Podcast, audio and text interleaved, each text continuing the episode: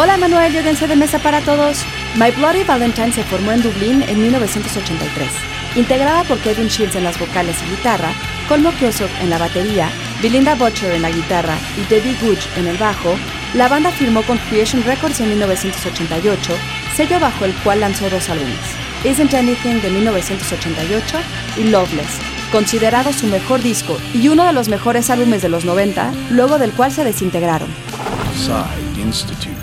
Masterpiece, Your Life. My Bloody Valentine comenzó a grabar Loveless en febrero de 1989 en los Blackwing Studios de Southwark, Londres. Creation pensaba que el disco se grabaría en cinco días, cuando en realidad se requirieron 20 estudios, múltiples ingenieros y dos años y medio de trabajo para terminar.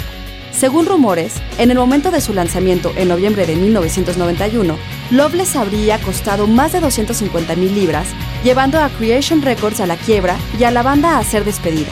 El perfeccionismo de Kevin Shields contribuyó a que el álbum MBV no apareciera sino hasta 2013, 22 años después del lanzamiento de Loveless. El poeta Paul Valéry dijo que un artista nunca termina su trabajo, simplemente lo abandona.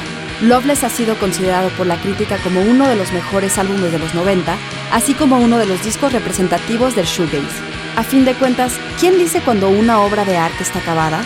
Texto original de Juan Muro y guion de Antonio Camarillo. Yo soy Ana Goyenechea y nos escuchamos en la próxima cápsula SAE.